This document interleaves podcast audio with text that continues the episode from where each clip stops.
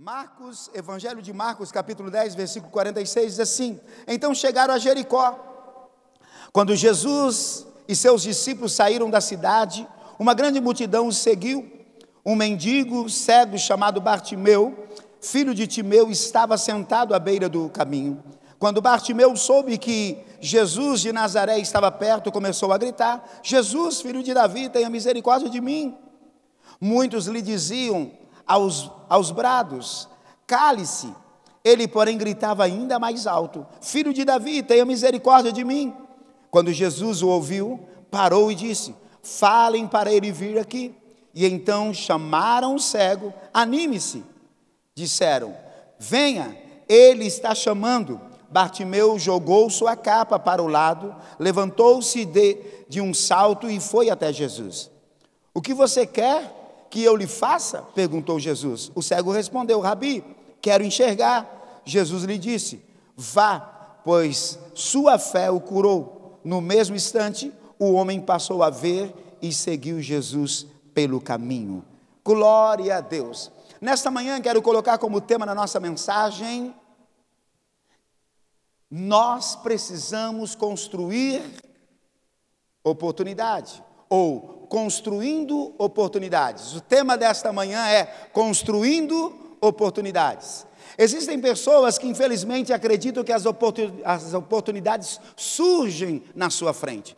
Pessoas pelas quais acreditam que as oportunidades surjam na sua frente, aparecem à sua frente, eles nunca abraçarão essa oportunidade. E se abraçarem, Manzumira, eles não irão viver com grandeza essa oportunidade, eles não irão desfrutar dessa oportunidade, porque oportunidades se constroem. Você vai ver, Toninho, nesse texto que esse cego, ele construiu essa oportunidade.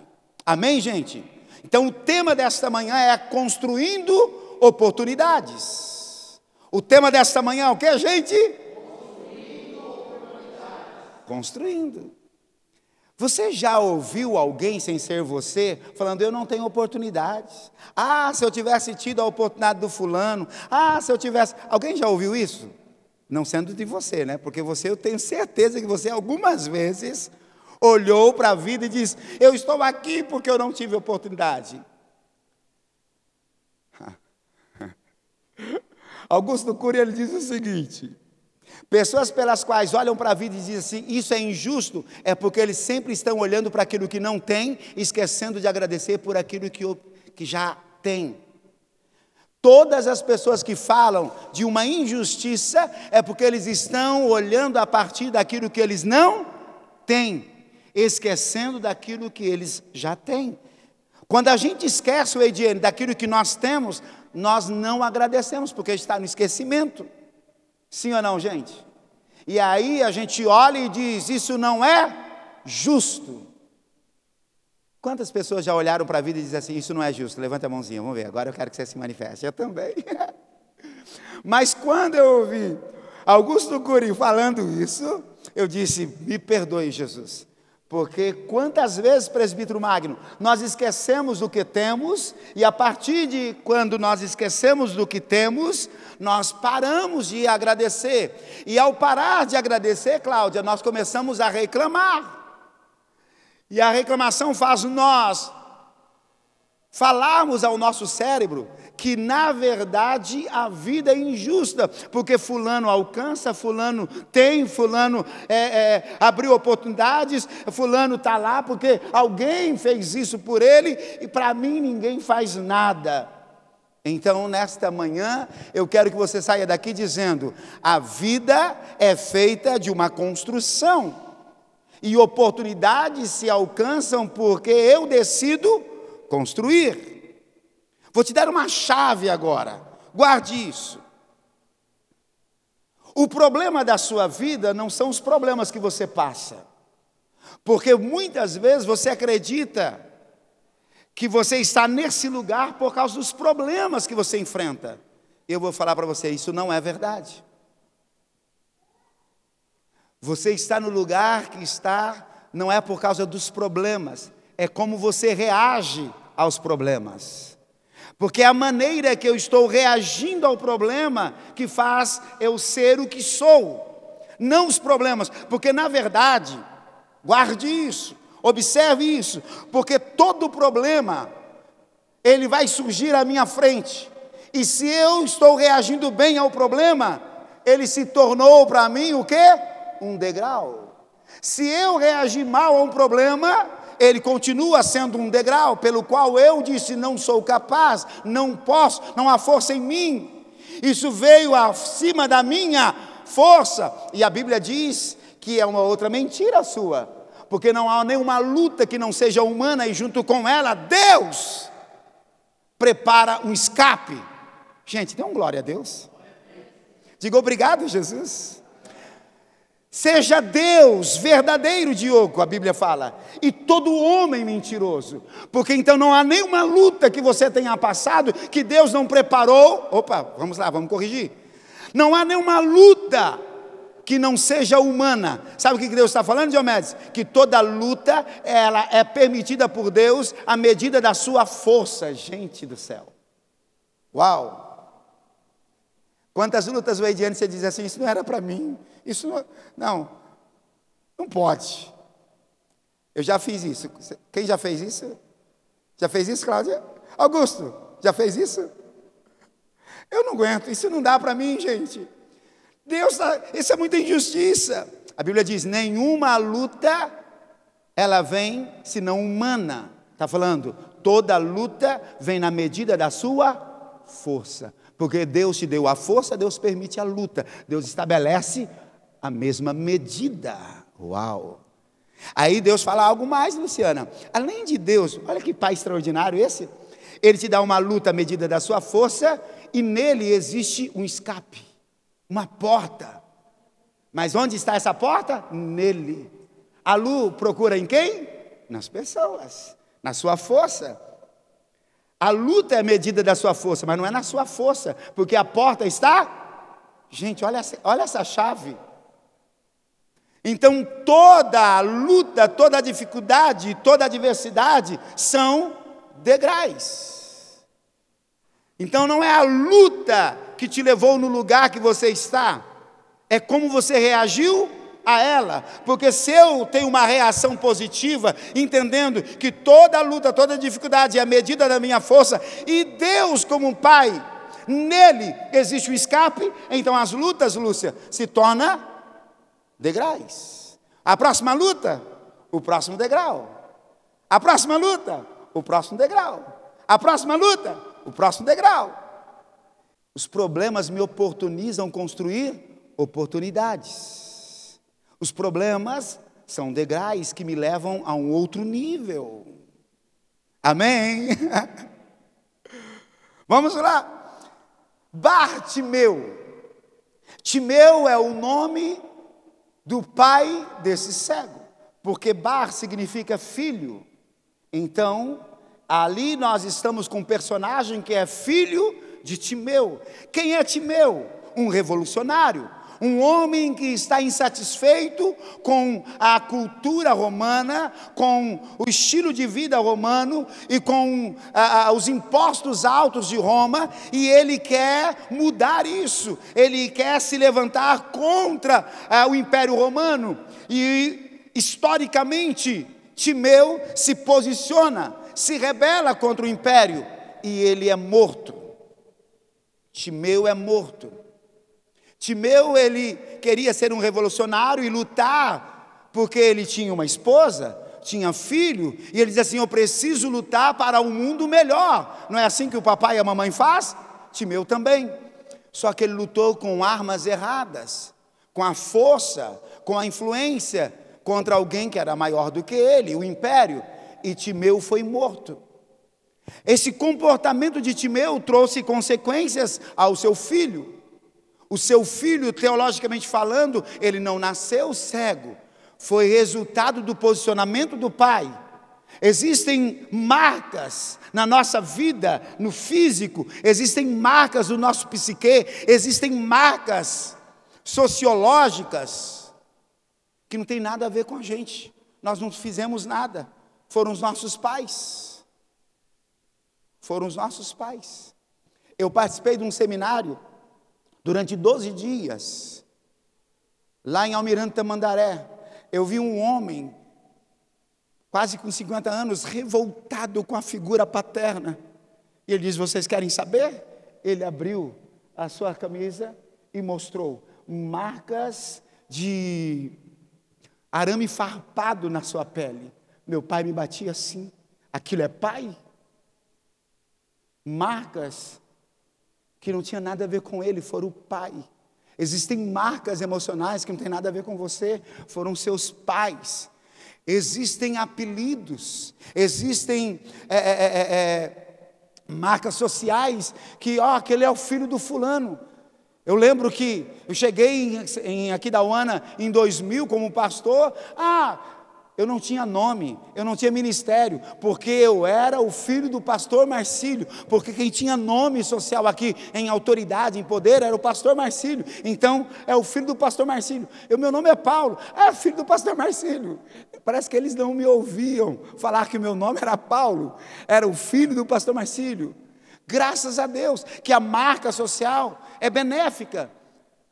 Mas esse cego da Bíblia, a marca não era benéfica. O comportamento do seu pai fez o Império Romano vir e arrancar os olhos desse moço.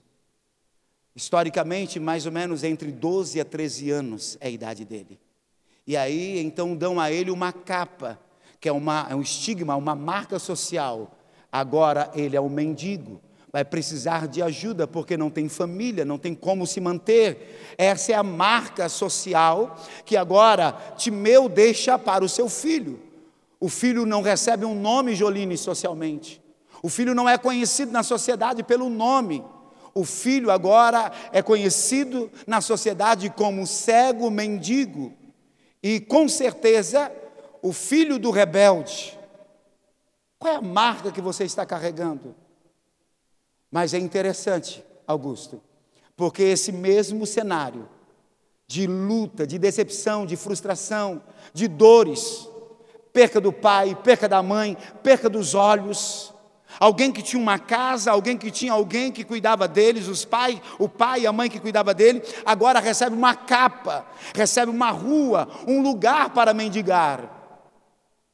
Mas a história mostra que Jesus está entrando em Jericó e ele não tem um encontro com Jesus quando ele está entrando em Jericó. E Jesus agora está saindo de Jericó para um propósito que faz nós estarmos aqui. Jesus está saindo de Jericó, subindo a Jerusalém na semana da Páscoa para se entregar por mim e por você. É a última vez, teologicamente falando, que Jesus entra em Jericó, ou que Jesus sai de Jericó. Agora, esse cego, filho de Timeu, está à beira do caminho, na saída de Jericó, e Jesus está saindo para Jericó, para subir para Jerusalém, para entregar-se por nós. É a última vez de Jesus em Jericó.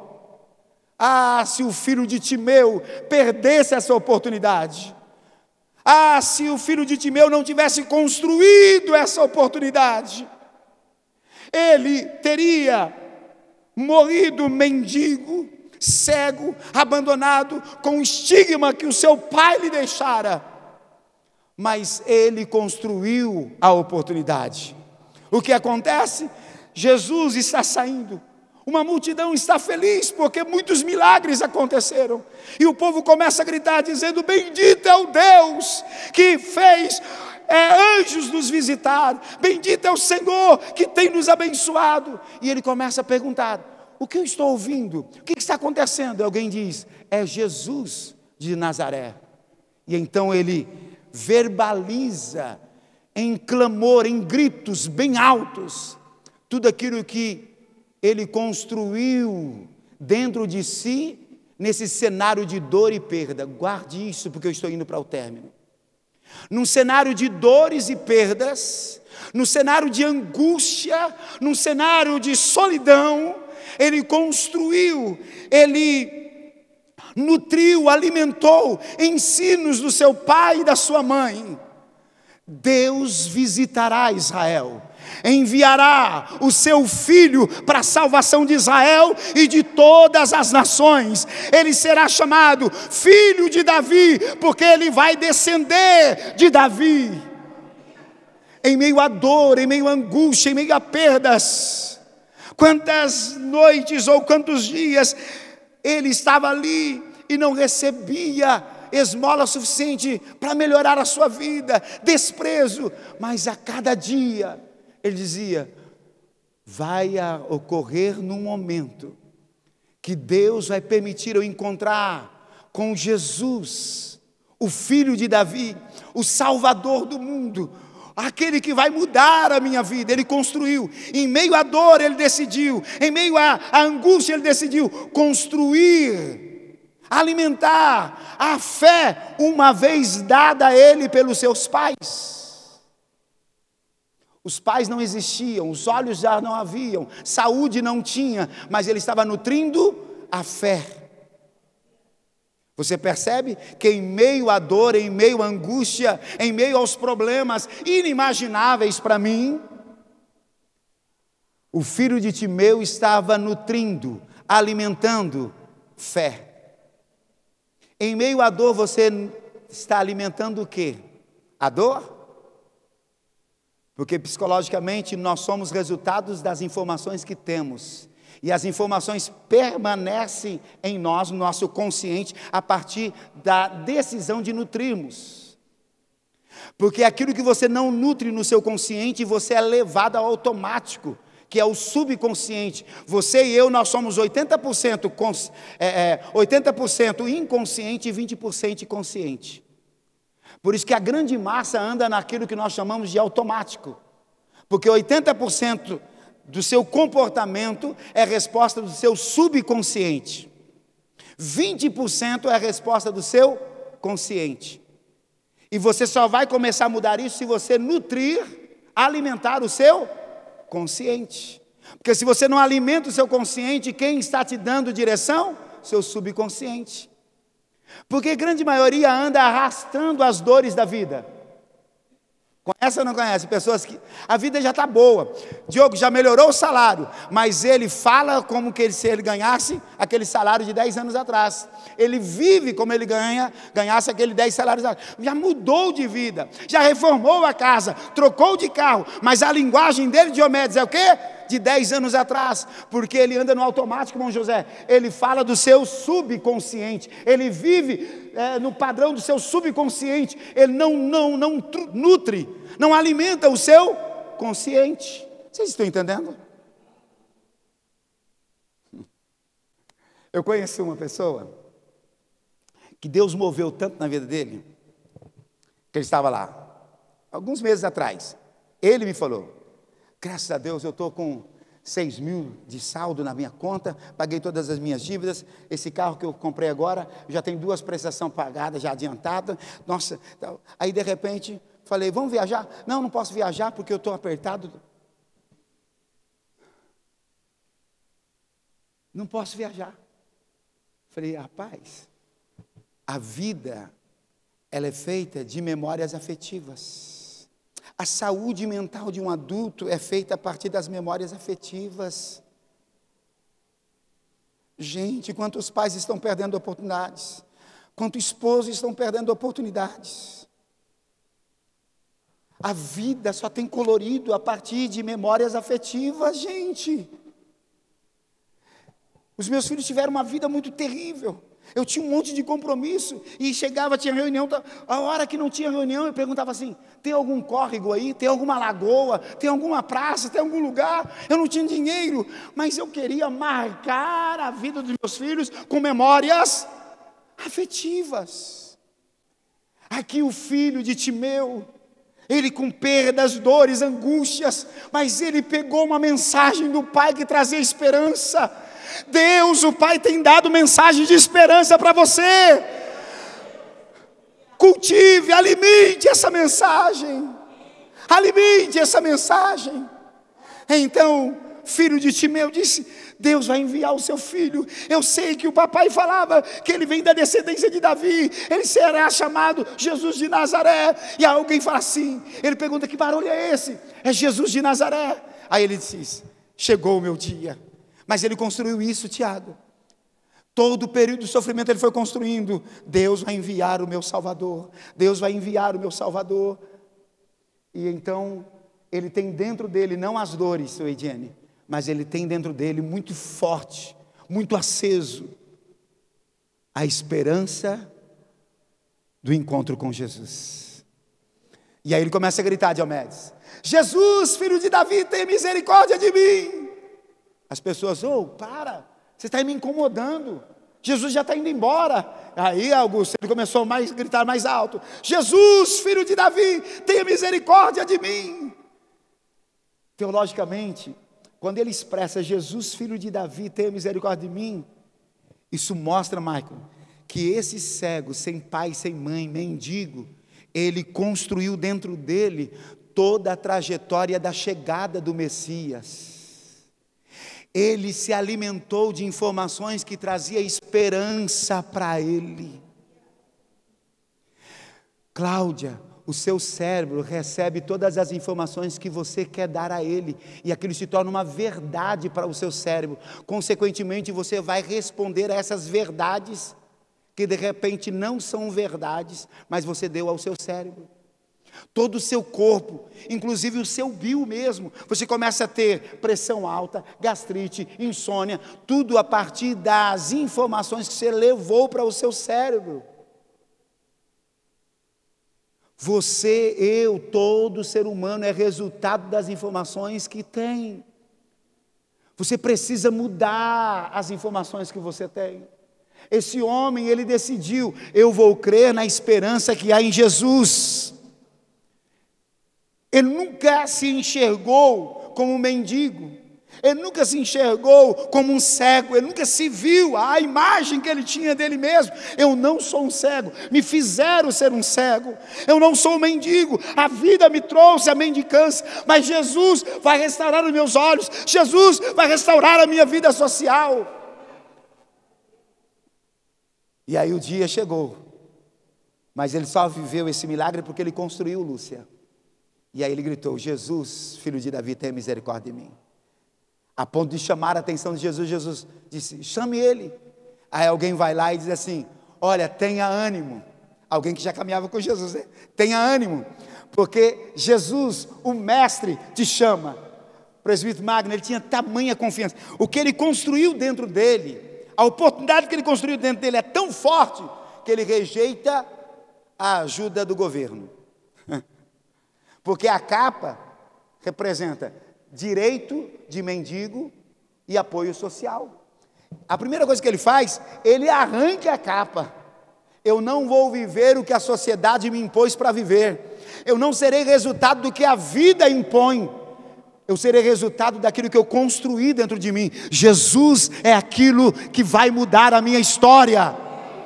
E ele arranca a capa, ele dá um salto e diz: Para onde, onde que está Jesus? Pede para ele falar que eu vou atrás. E aí levam ele até Jesus. Jesus pergunta: O que você deseja? Não parece uma pergunta inteligente, não é verdade? A pessoa joga uma capa, a pessoa vem conduzido pelo outro, por outros, e aí Jesus pergunta, Luciana, o que você quer que eu faça? Porque Jesus quer que o ser humano verbalize a sua maior necessidade. Tem gente a Bíblia fala assim, ó, você não recebe porque não pediu. E para aqueles que pedem, existe um protocolo, existe um, um caminho. E se você pediu, não recebeu, porque pediu mal, não pediu da maneira que Deus ordena que peça. Se eu não peço, eu não recebo. E se eu peço errado, também não recebo. Mas vamos terminar. Então Jesus disse: O que você quer que eu faça? Ele disse: Senhor, eu quero ver. No original diz: Senhor, eu quero voltar a ver. Quero voltar a ver. E então Jesus diz: Vê, a tua fé te salvou. Jesus restaura o físico, o bio, e Jesus religa esse homem ao Pai eterno. Cura física, salvação eterna. Mas ele criou, ele construiu essa oportunidade. A minha pergunta: você está decidido nesse mês de julho construir as suas oportunidades?